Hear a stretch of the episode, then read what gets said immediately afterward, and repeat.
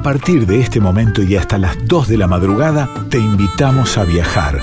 A viajar por toda la Argentina con el objetivo de buscar la mejor música y el mejor vino.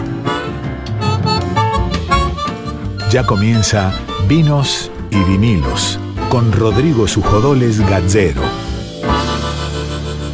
Hola, hola, ¿cómo les va? Muy, muy buenas noches. Bienvenidos una noche más a Vinos y Vinilos acá por Radio Nacional Folclórica. Hoy tenemos dos entrevistas preciosas, muy pero muy lindas. Las dos que tienen que ver eh, mucho con, mis gustos personales, la verdad, tanto la de música como la de vino. En el caso de la entrevista de música que seleccionamos para hoy, vamos a estar hablando con Julio Paz, que es uno de los dos integrantes del dúo Coplanacu, eh, uno de los dúos de folclore más representativos de esta época, muy pero muy lindo de ver, una gran fiesta, además un gran compromiso, es un placer siempre hablar con ellos y Julio es un fenómeno que nos va a encantar charlar con él. Y por otro lado tenemos la entrevista con Jorge Rubio, uno de los tipos que más sabe de vinos, un gran maestro muy didáctico a la hora de explicar y va a ser una nota que seguramente vamos a disfrutar muchísimo. Esto es Vinos y Vinilos, el programa de vinos de Radio Nacional Folclórica que hacemos junto a Darío Vázquez y Maru Paz en la producción, a Nico Vega en la musicalización y a Laura Tomala en la columna del cine. Nos pueden encontrar en redes, en nuestro Instagram Vinos y Vinilos Radio, también por mail en vinos y vinilos y pueden volver a escuchar cada programa en la sección de podcast de Radio Nacional o en Spotify. Este programa lo editan Diego Rosato y el Tano Salvatori y va a arrancar hoy con música, música que selecciona Nico Vega para esta noche, que es Gringa Chaqueña de Mercedes Sosa.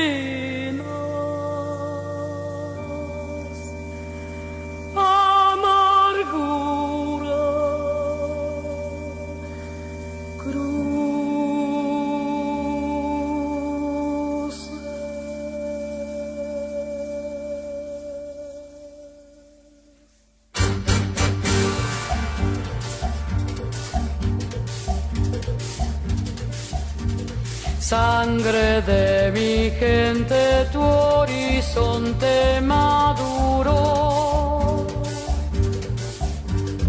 Gringos te abonaron con su piel y su sudor. Déjame decir lo que yo te di, déjame que cuente desde Chaco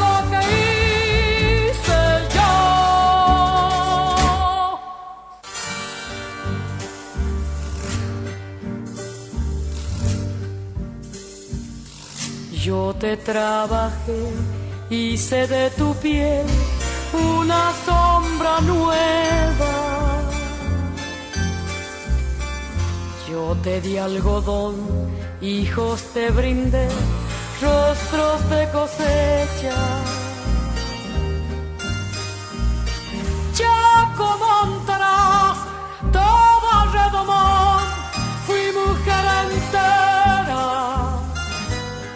Tierra vacante fue una cuna grande, áspera y materna.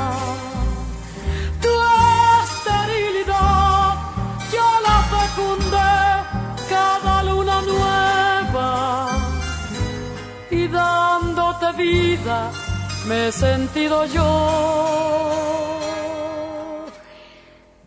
gringa y también chaqueña.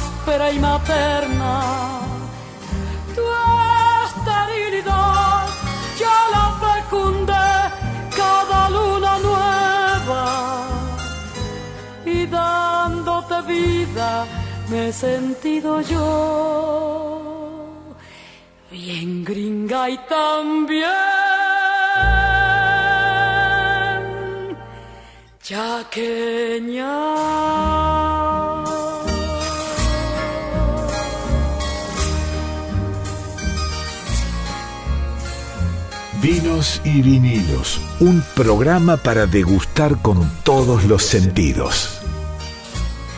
Seguimos en Vinos y Vinilos, acá por Radio Nacional Folclórica, el programa de, de vinos de la radio, y es un placer eh, entrevistar en este caso y charlar con uno de los grandes exponentes del folclore argentino y además de, los grandes exponentes hay, eh, algunos se van a enojar, pero bueno, hay, hay estilos y hay, y hay artistas que a uno más le gustan y a mí el dúo con Planacu es de los que más me gusta, además tuve la posibilidad de laburar con ellos en muchas ocasiones en, en el Torcuato Tazo, con, acompañándolos en prensa y demás, y, son unos tipazos, los dos. En este caso, uno siempre cuando habla del dúo habla de los dos, pero son dos personas, dos grandes personas, y estamos comunicados con una de, esos grandes, de esas dos grandes personas, que es el maestro Julio Paz.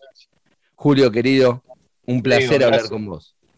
Un placer volver a estar en contacto con vos. Este, em, y bueno, mira vos, nombres eh, allá, este, el Tazo, qué momento hemos pasado tan intenso, ¿no? Exactamente. Eh, ojalá se pueda volver a hacer, ¿no? Tiene que ver con, esta locura que estamos viviendo ahora, ¿no, Julio? De, la pandemia, pensar en ciclos, que ustedes los hicieron en el caso, pero los hacían en distintos lugares del mundo, esto de ir a un lugar, hacer varios shows, hacer rueda de prensa, todas cosas que hoy son impensadas, digo. Eh, las notas ahora las hacemos así, vía Zoom. Eh, sí, totalmente. Es más, creo que no vamos a volver a lo que era, por lo menos en un tiempo este, lo que estamos viviendo es muy grosso, no, no, no, no, no. No es este, ni una medida política, ni un ciclo de gobierno, o que nos pasa a nosotros en, en la Argentina. No, esto es a nivel mundial una tragedia, casi 5 millones de muertos, eso este, habla de esto, ¿no? Este, entonces, a ver, ¿cómo volvemos? Con, con una cuestión sanitaria endeble, eh, con un miedo de la gente y con una situación financiera, este, te hablo a nivel mundial, ¿eh? no estoy hablando a nivel de la Argentina. Nosotros en la Argentina creo que estamos dentro de los países, por decir una forma, privilegiados en cuanto al acceso de, vacunas, de, la posibilidad de zafar un poco. Pues pones a ver los países de África, algunos de Latinoamérica, de ahí de la zona del Caribe, es tremendo lo que pasa, hermano. Este, entonces, a ver, ¿cómo volvemos? ¿Cómo, cómo se vuelve? La verdad te digo, hemos hecho dos, tres amagues y, nos tuvimos que ir al mazo de nuevo porque todo arrancó de nuevo, empezaba de nuevo, arrancamos de nuevo. Así que bueno, qué sé yo. La forma en que nosotros con mi compa Roberto estamos volviendo es juntándonos a cantar. Nos gusta cantar, ha visto, este, para cantar, para nosotros. Sí. Eh, supone, ensayamos, y en los ensayos pongo yo el teléfono, supone que cantamos algo de Tucumán el otro día y pongo a dos o tres amigos así en, una videollamada este, colectiva del, del, WhatsApp y cantamos ese tema en ensayando y les mandamos un beso y un abrazo. Y de esa forma este, eh, estamos de alguna forma cantando, encontrándonos, pero bueno, esa no es este, la forma, eh, digamos, la parte laboral nuestra está hace un año y medio parada y, y todo lo demás, pero bueno, qué sé Igualmente, eh, eh, soy un agradecido por el lugar que me toca ocupar en este quilombo, ¿no? Además, Julio, me, me acuerdo, sobre todo en el último tiempo, en realidad siempre, pero sobre todo en el último tiempo, habían consolidado mucho la banda, digo, el, el, dúo, de hecho, el último disco se llamó Los Copla y lo habían hecho con una banda recontra, re sólida, eh, y eran más, digo, y eso hace también que en un momento de pandemia, a la hora de volver por ahí juntar toda la banda es más complejo, ¿no? Porque empiezan a haber casos positivos, eh, problemas varios. Te voy, a decir una cosa, te voy a decir una cosa. Arranquemos desde la guita. Sí. Lo que nosotros cobrábamos en, en el 2019, a fines de 2019, imposible cobrarlo hoy. Claro. Mirá lo que te digo, ¿no? Sí. Este, y, qué, qué, loco lo que pagar decís. Pagar a los músicos y pagar a los músicos lo que pagábamos en ese momento también es imposible. Y también nos, nos, nos resulta muy fiero salir a cantar eh, los dos. Los dos podríamos salir a cantar y hacemos un show y todo, pero dejar en banda a la muchachada también es, es, es, es bravo, ¿no? Sí, tal cual. Es, es, es, como muy, nos parece muy fiero, visto, que yo, yo sé que, y en un punto lo vamos a tener que hacer porque tampoco uno puede desaparecer, ¿no?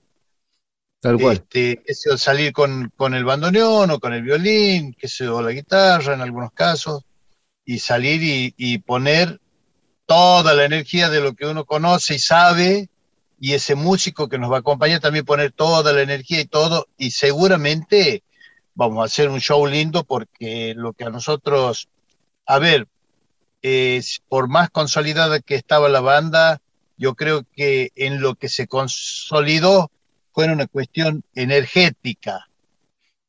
¿Me entiende? Porque sí, son, los changos son virtuosos. Yo no me considero un virtuoso yo, pero sí me considero que soy un buen transmisor de, de, de algunas claro. sensaciones.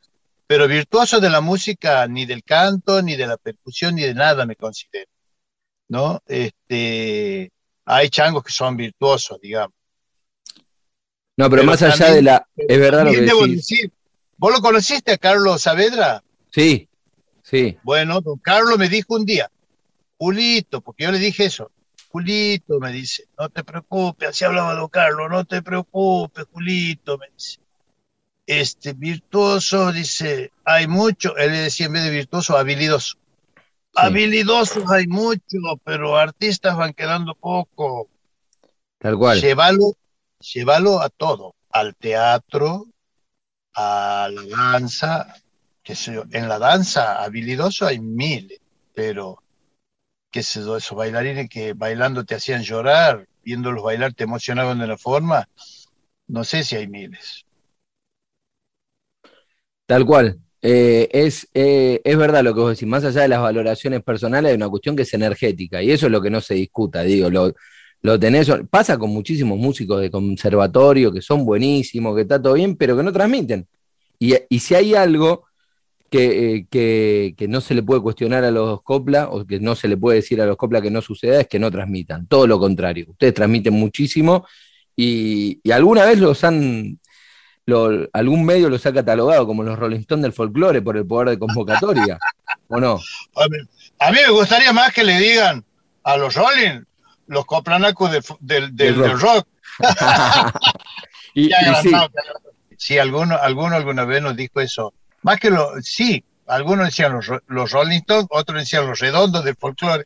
Claro, tal cual. Pero bueno, eso tiene que ver con el poder de convocatoria y sobre todo, eh, yo descubrí por ustedes Julio, porque vos me contabas, festivales que se hacen en distintos lugares del país, eh, en lugares en los que es bastante difícil acceder y demás, tremendamente multitudinarios a los que ustedes iban año a año antes de esta locura que estamos viviendo, eh, y de distintas vírgenes y demás que vos me contabas en el medio del monte, festivales no, de te, cientos de. Te conté, te conté porque estábamos todavía muy movilizados desde que me Sí. mandó hace poco, este, de la Virgen de Huachana. Exactamente. Y te hablo que no se pudo hacer ahora. No se pudo hacer en dos años antes, no se puede hacer, donde se juntan 150 mil personas. Decime qué evento junta esa gente, por ejemplo, no sé. Este, seguramente hay eventos que en Buenos Aires juntarán un millón, pero no sé qué, alguna cuestión política o, o no sé si hoy una cuestión política junto a un millón. No sé. Este, no sé, tengo mis dudas. Este, pero la Virgencita de Huachana, que es la Virgen del campesino, de la Virgen del criollo, del, del agricultor, del criollo, del campesino, del que vive en el monte, el que vive del monte, el que vive de los animalitos, de los animales que, que cría, que son que son desde gallinas, pavos, cabritos, chancho y algunas vacas, este, esa gente, este, eh, todos están ahí pidiendo porque es el día a día de ellos y en esta, en esta, en esta tierra, en este, en este planeta que estamos, en esta Pachamama, para decirle de mil formas, tan maltratadas, ellos todo el tiempo piden por, por el paisaje, piden por sus animalitos, piden por ellos, piden por los animalitos. Este, piden por los animalitos, eso es, es tremendo, ¿no? Este, porque en ellos, en la bondad de esos animalitos está la, la, cuestión eh, de su supervivencia. Por el agua, de la represa, por la lluvia, ¿no? Este, este, así que bueno, sé yo. Y, y tiene que ver, Julio, con, eso, ¿no? Con las grandes manifestaciones culturales que hay también, culturales, religiosas, eh, que, hay en distintos lugares del país, que ustedes con los coplas sabían muchas veces representar y, participar y ser parte de esas festividades que son tremendas y por ahí, desde ahí este poder de convocatoria tan grande de ustedes con las comparaciones con los estonos, con los redondos de ricota, pero digo, desde la mirada, y siempre yo trato de hacer hincapié en esto, ¿no? Eh, uno acá, desde el, desde, el lugar porteño y desde el porteño centrismo que desgraciadamente sigue habiendo en este país, mira esto y desconoce de otro montón de manifestaciones que son estas cuestiones que vos decís, como la Virgen de Huachana y, esa, y ese festival tremendo con una concurrencia increíble de gente del lugar que va, como decías, a pedir por el animal, a pedir por distintas cuestiones que desde los grandes centros urbanos es impensado. Sí. Este, mira, eh, cuando, cuando te digo de la cuestión energética que yo digo, sí. ha sido porque yo recibí del frente, del, público, ese reflejo energético este, que, que, que lo he percibido así, sin otra definición que esa. Mira que yo eh, siempre he sido reacio a decir eh, lo energético, siempre me pareció que era como de gente rara decir la energía, ¿qué energía?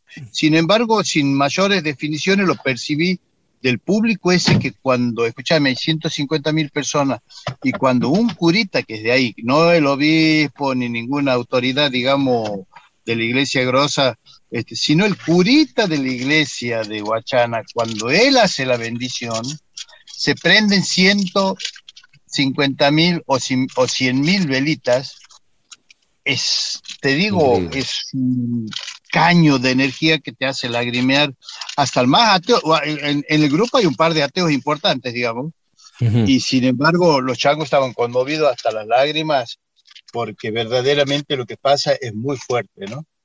muy fuerte. Y todo eso, sí. todo eso, cuando uno canta, cuando uno quiere transmitir, estoy seguro que toda esa energía nosotros somos como, como, también como, como baterías, como pilas que uno se carga en esos lugares y, y, los vuelca en, en, donde va y canta, donde canta y transmite quizá un gesto, quizá un, no, no sé, pero en algo hay que se codifica esa, esa energía y uno te das cuenta que al otro lo toca de esa misma forma, ¿no? Que el otro también lo recibe sin tanta explicación ni definición, ¿no? ¿Qué cuestiones o, conciertos o festivales, eh, más allá de este de la Virgen de Huachana, te tocaron vivir que te, que te llamaron mucho la atención y que te movieron energéticamente, como decías recién?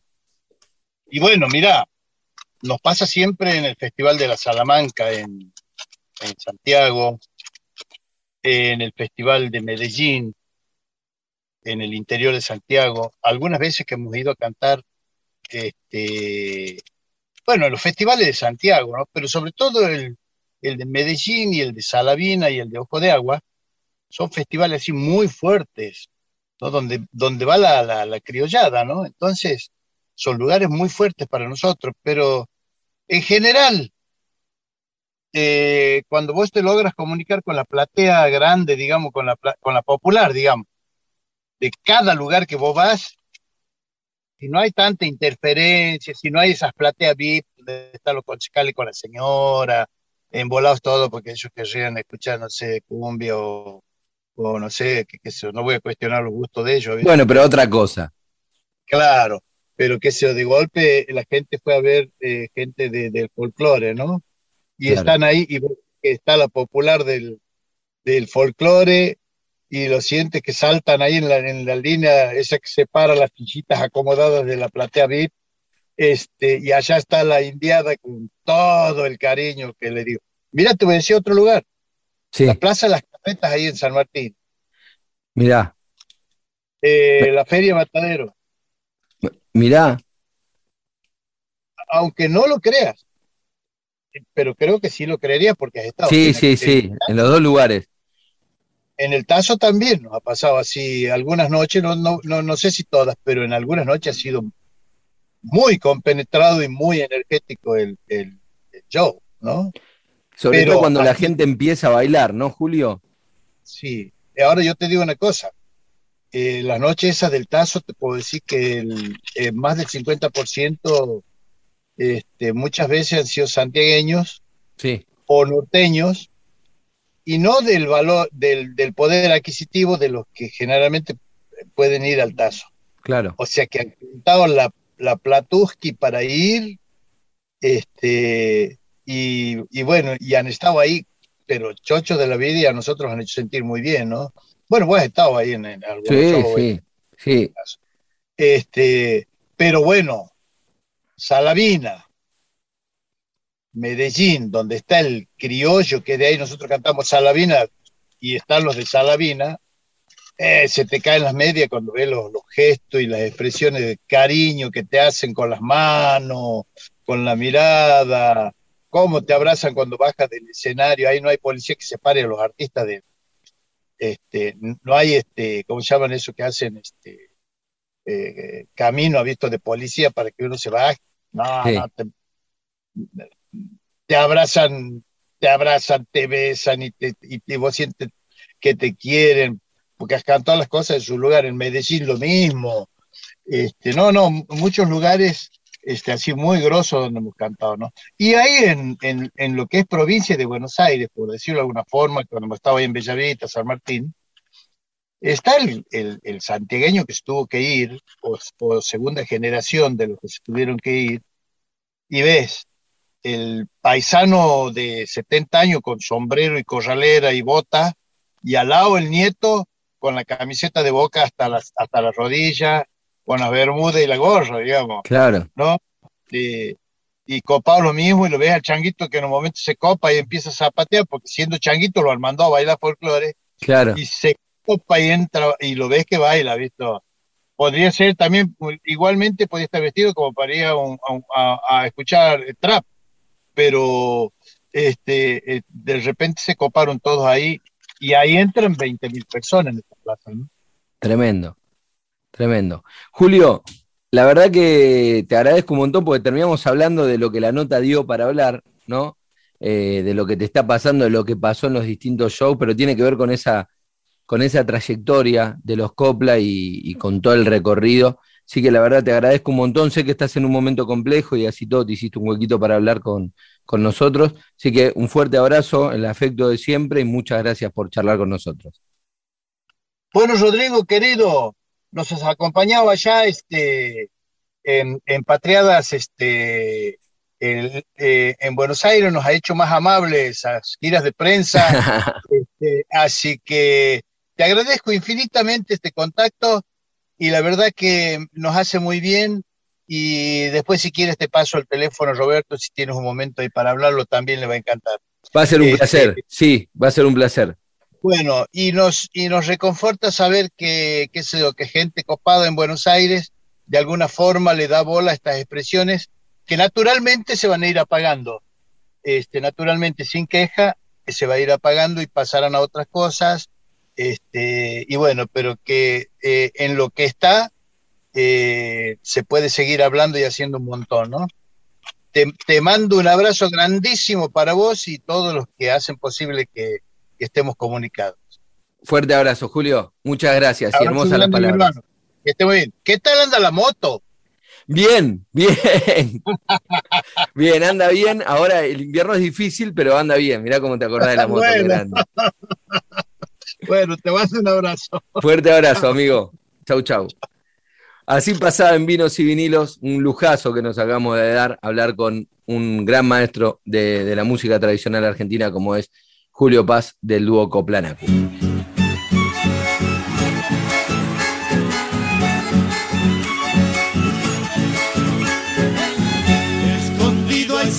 bien tocado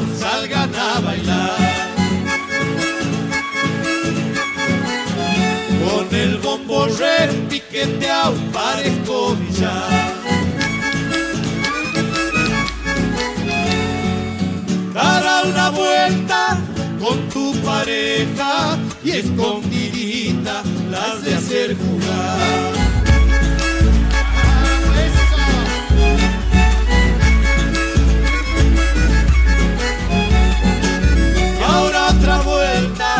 por la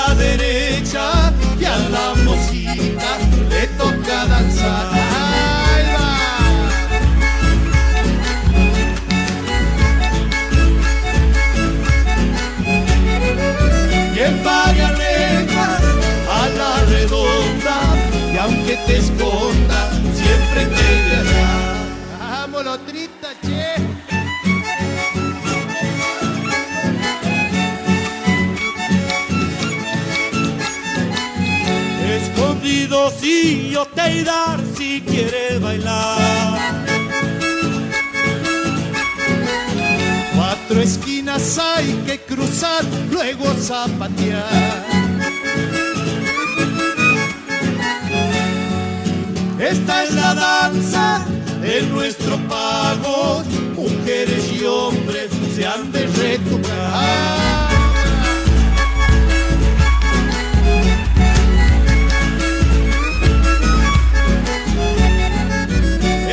Coquetas, muy querendonas, con mozos chulos a disimular. a no disimular tanto, chango.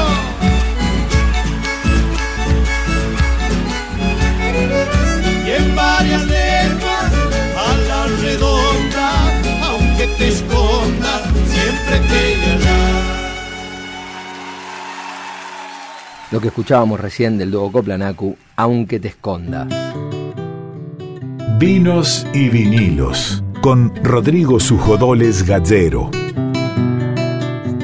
Seguimos en Vinos y Vinilos acá por Radio Nacional Folclórica. Momento de hablar con, con, los protagonistas, con los verdaderos protagonistas del mundo del vino. Siempre nos gusta hablar con aquellos que, que hacen el vino desde los distintos roles, ¿no? De las distintas, de las distintas partes de la industria del vino, ya sea, en muchos casos hablamos con sommelier, con representantes de bodega. También nos gusta hablar con, las personas que, hacen el vino, con enólogos, dueños de bodega y demás. Y vamos a hablar con, una, con una persona en particular que yo creo eh, me, encantan los vinos que, hace, me encantan los vinos de esa bodega, pero aparte me parece que tuvieron hace un par de años como un hit en cuanto al packaging, con una etiqueta muy particular que llamaba muchísimo la atención en, la, en las góndolas, poner una etiqueta de cuero que eh, a mi punto de ver, por lo menos sobresalía en todas las góndolas. Estoy hablando de los vinos de la bodega Jorge Rubio, que además los vinos están buenísimos, pero ya esa cuestión de ver todas etiquetas iguales y de repente encontrarte con una de cuero llamaba la atención y seguramente habrá habido toda una búsqueda en eso. Y la idea es que Jorge nos cuente en primera. En, primera, en primer momento sobre esa cuestión. Jorge, muy pero muy buenas noches y gracias por estar con nosotros. Muy buenas noches, un gusto de poder conversar contigo. Sí, eh, siempre tratamos de diferenciarnos del resto de la bodega en cuanto a nuestra presentación. Cuando nosotros comenzamos con este proyecto familiar que era muy pequeño. Lo comenzamos haciendo con la línea Finca Gabriel, que es una tarjeta con un hilito pegada, ¿no es cierto?, a la botella. Y comenzamos de esa manera por dos razones. Una, porque nos, gustó ese diseño que siempre, si, cuando me preguntan a quién se le ocurrió o quién te lo diseñó, se me ocurrió a mí y no sé por qué eh, poner esa tarjetita o hacerle ese lacito que hacía que se diferenciara mucho la presentación del resto de las bodegas.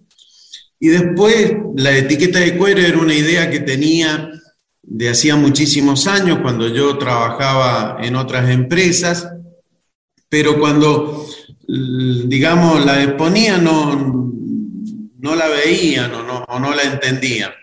Y después, con la misma persona que me hacía las etiquetas, que eran ese cartoncito y demás, conversando, me dice, déjame que lo piense y en una de esas podemos, ¿no es cierto?, llegar a hacer esa etiqueta.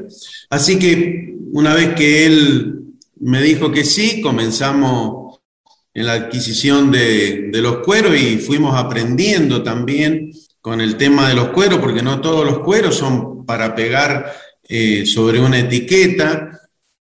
Por el proceso que llevan los cueros, en algunos casos no lo, no lo podés quemar.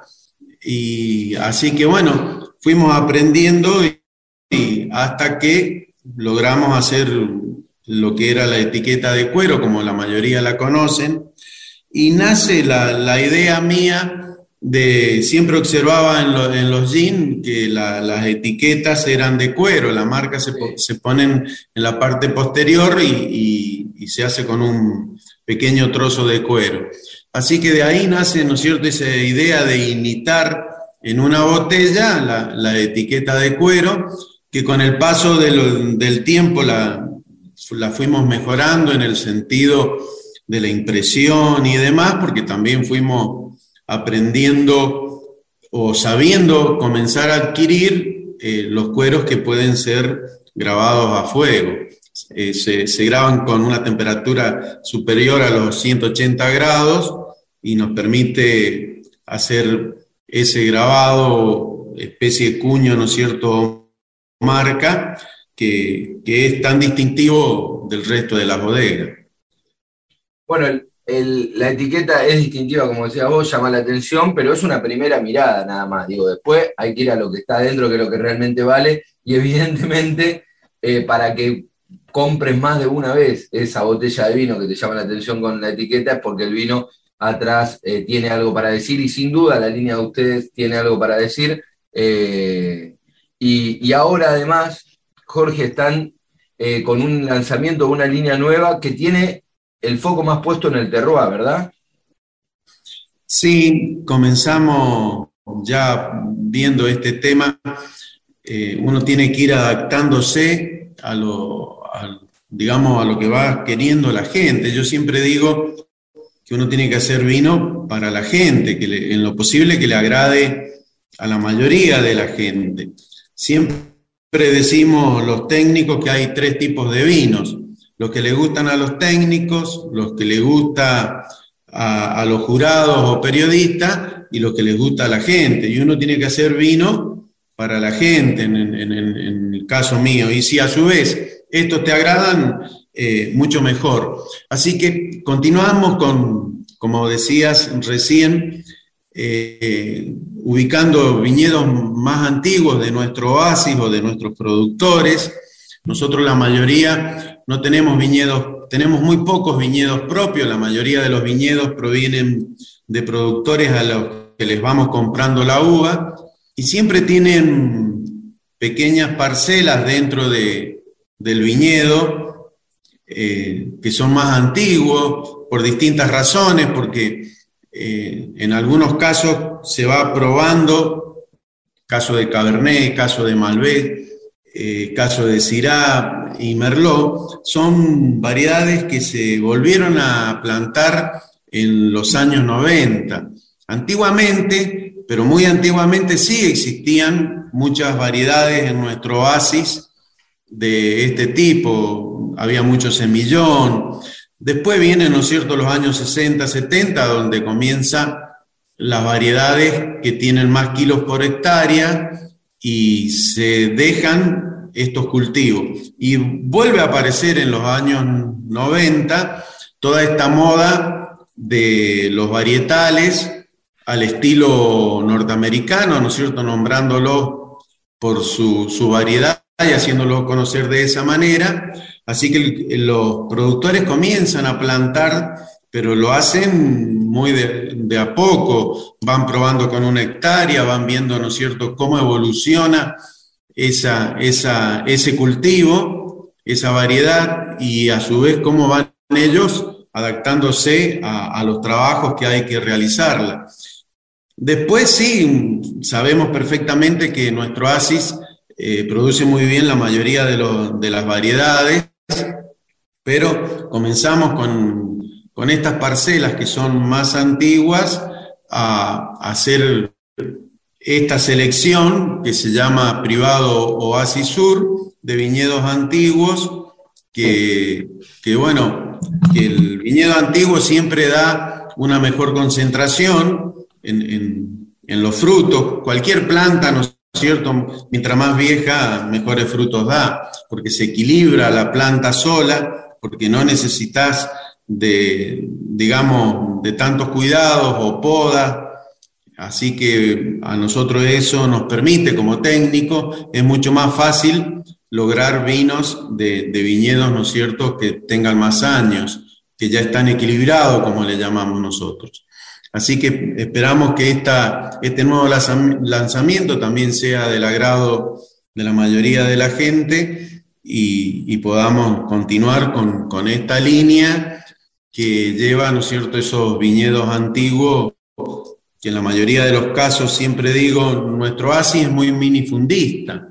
Entonces, son propiedades que han heredado de sus padres y sus padres lo heredaron de sus abuelos y se hace, ¿no es cierto?, esta cultura que es el del trabajo. En realidad, viticultura proviene de eso, ¿no es cierto?, conocimiento de, la vida, es, es una cultura que se va pasando de generación en generación y hoy es un poco más fácil porque bueno, hay muchos profesionales como son los ingenieros agrónomos, pero cuando nosotros hablamos de 20, 30, 40 años atrás, no había la cantidad de profesionales que hoy existen, entonces iba pasando ese conocimiento, digamos, de, padres a hijos que continuaban trabajando con, en la tierra o con los viñedos. Por lo general siempre son los hombres los que se quedan en, en, la finca y son los, que van haciendo todos los trabajos de podas y demás.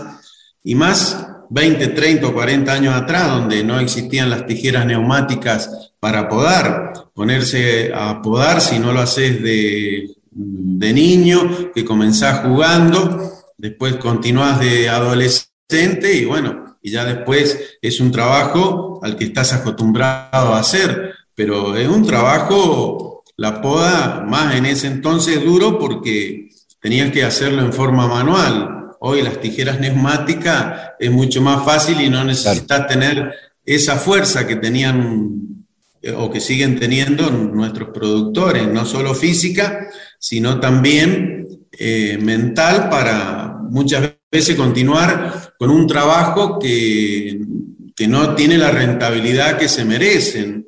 Esa es otra de las realidades también de nuestra provincia y, y de nuestro país.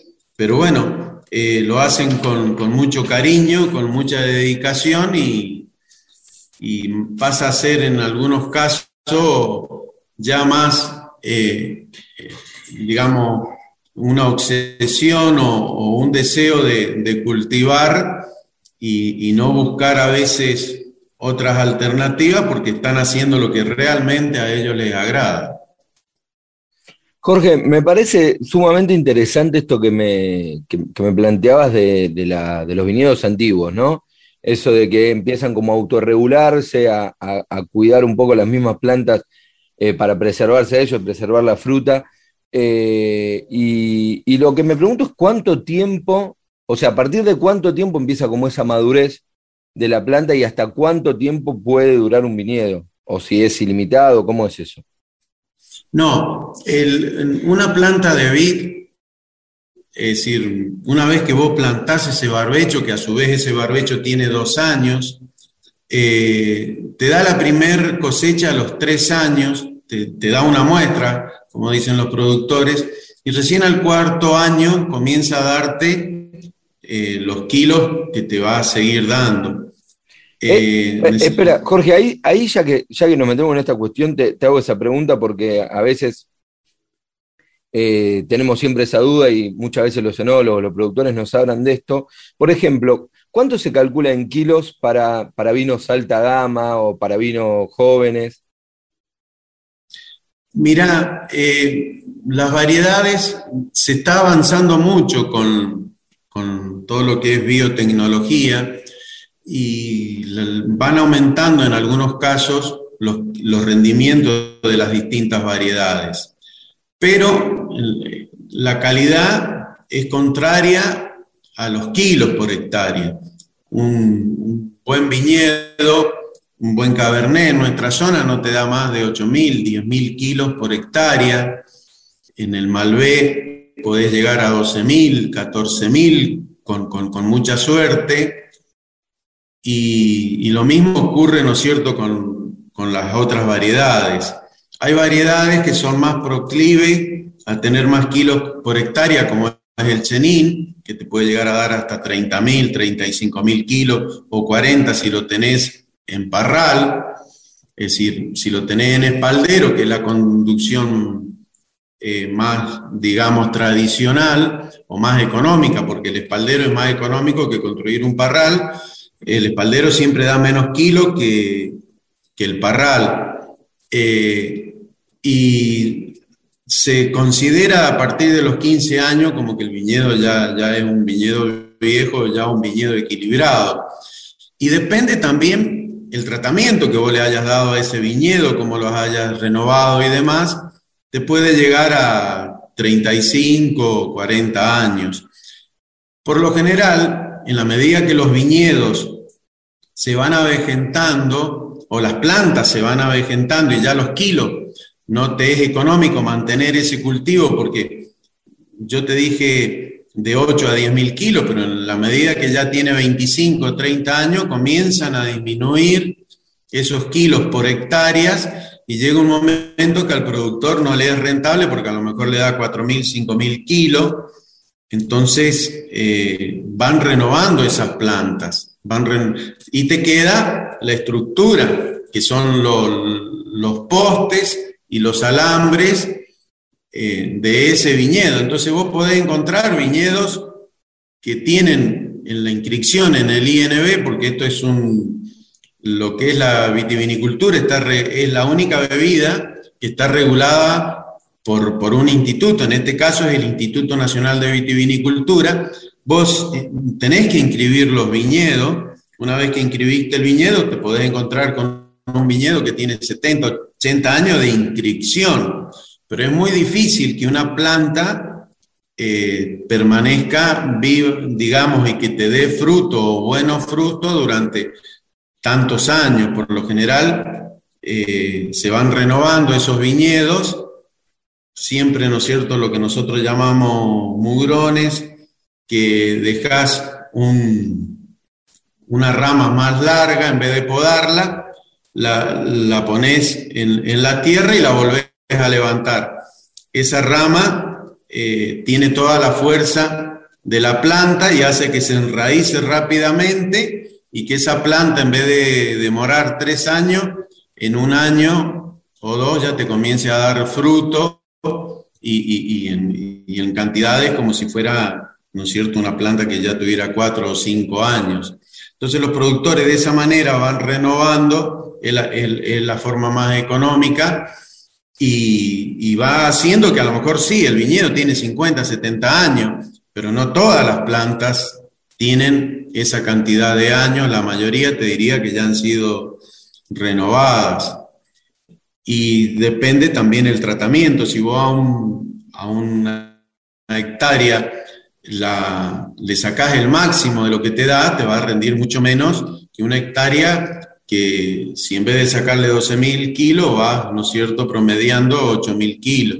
Eso también incide muchísimo y bueno, por lo general los productores conocen sus plantas, sus viñedos y las van cuidando, tratan de llevar un equilibrio donde la parte económica con, con la planta no, no sea un abuso hacia ella, porque si no ese viñedo, esa planta le va a durar menos es como un vehículo que continuamente, o un motor que vos lo llevas exigido o al máximo de su potencia, te va a durar menos, ¿no es cierto?, que otro que, no le, lo exigís de la misma manera.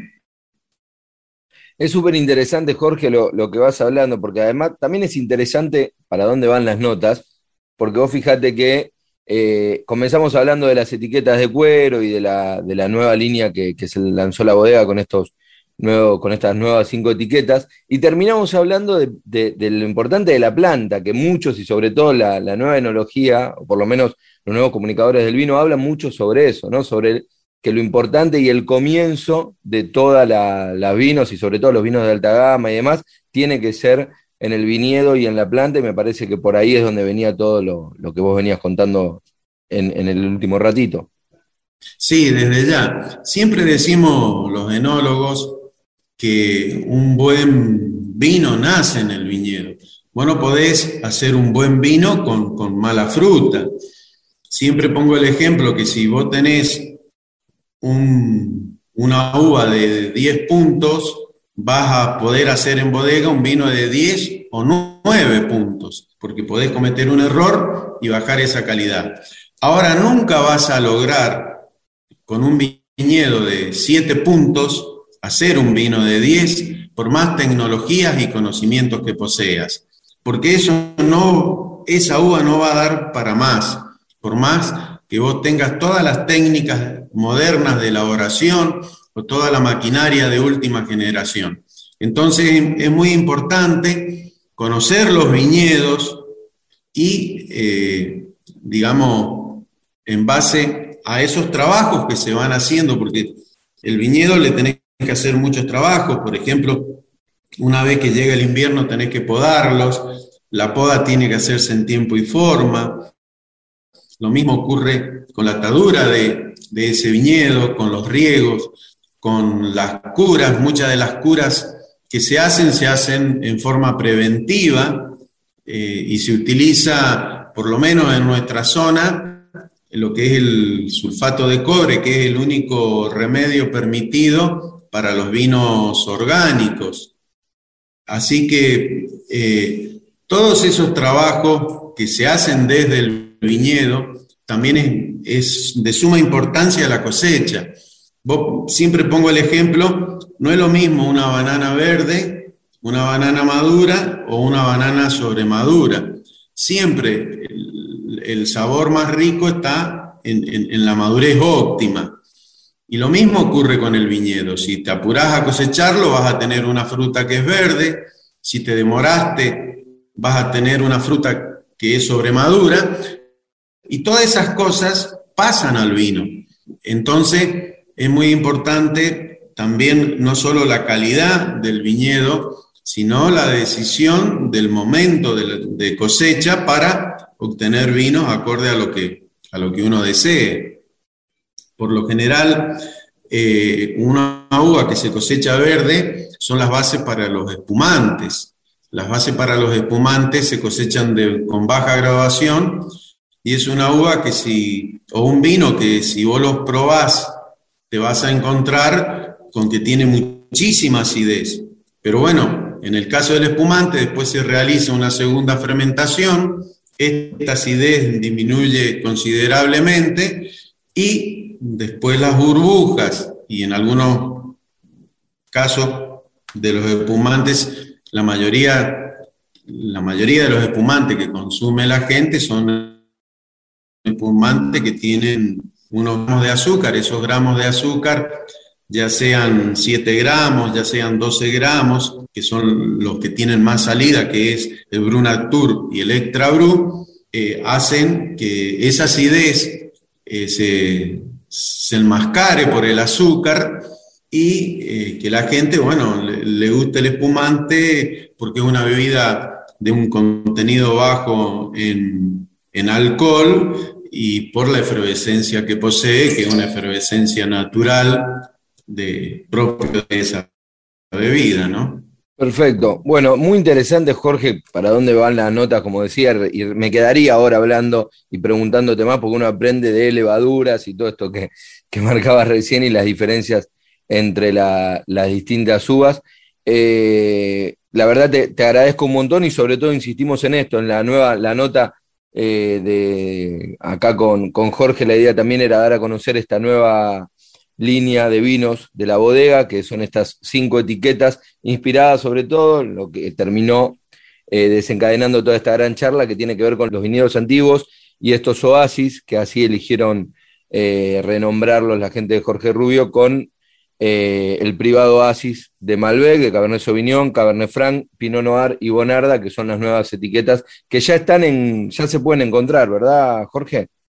Sí, ya han salido al mercado. Es para nosotros una alegría y también un desafío. Cuando nosotros decidimos colocar Oasis Sur, fue diferenciarnos del resto de la provincia o del resto de las zonas de las provincias, de nuestra provincia. Eh, y para nosotros es un orgullo y a su vez un desafío. Nuestro oasis sur no es un oasis tan conocido como el resto de los oasis de la provincia. Entonces, pero bueno, a pesar de ese desafío, lo que queremos es también que la gente comience a conocer las uvas de nuestro oasis, las características que dan en él y bueno, comience, comencemos a diferenciarnos cada vez que estemos en una góndola, no solo por las etiquetas, sino también por ese producto que proviene del oasis sur de la provincia de Mendoza. Perfecto. Jorge, te agradezco mucho los minutos y bueno, y toda la enseñanza que nos diste a la, al momento de ir contándonos sobre distintas cuestiones que tienen que ver con, la bodega, pero en realidad con la viticultura en general. Así que muchas gracias y, probaremos ansiosos estas nuevas etiquetas. Un gusto, Rodrigo, de poder conversar contigo y eh, siempre a disposición de ustedes para lo que uno pueda aportar a nuestra vitivinicultura. Fuerte abrazo y gracias. Hasta siempre.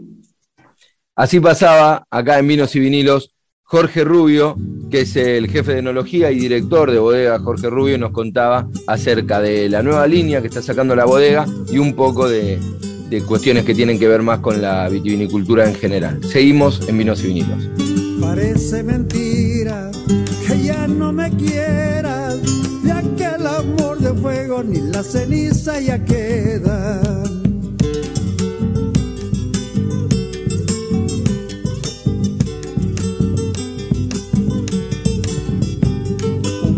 sensible sopló aquella tarde, llevando nuestros sueños a un mundo de soledades.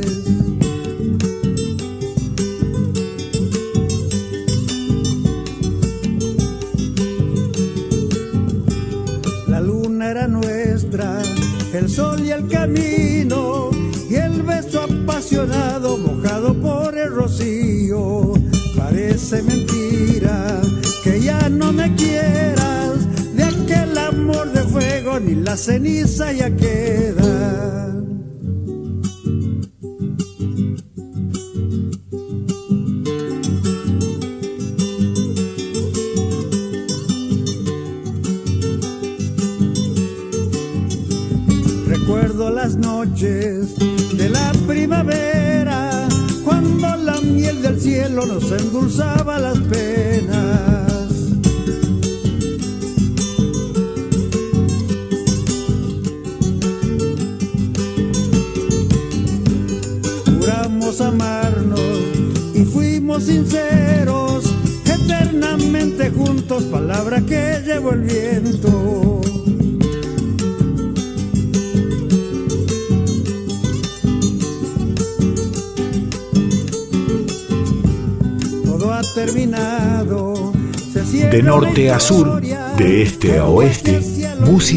Y viñedos de todo el país.